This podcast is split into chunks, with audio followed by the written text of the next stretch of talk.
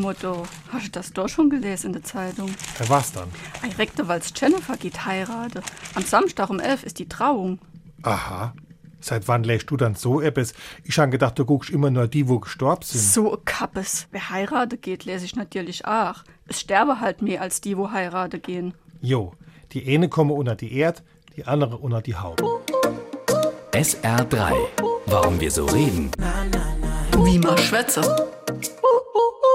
Als Haube bezeichnet man eine meist eng anliegende Kopfbedeckung, die im Gegensatz zum Hut keine Krempe hat. Mit wenigen Ausnahmen, wie etwa der Sturmhaube, der Pickelhaube oder der Nachthaube. So steht es im Lexikon.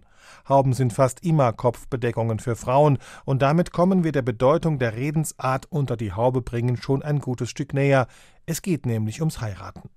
Im Mittelalter und der frühen Neuzeit mussten verheiratete Frauen eine Haube tragen, während Unverheiratete ihr Haupt unbedeckt lassen durften. Unter die Haube kommen heißt also nichts anderes als heiraten. Heute ist die Bedeutung von unter die Haube bringen mehr und mehr am Verblassen. Oft unterhalten sich Männer allerdings darüber, was unter der Haube steckt. Damit ist dann nicht das Haar einer schönen Frau, sondern meist die Zahl der Pferdestärken unter der Motorhaube eines Autos gemeint.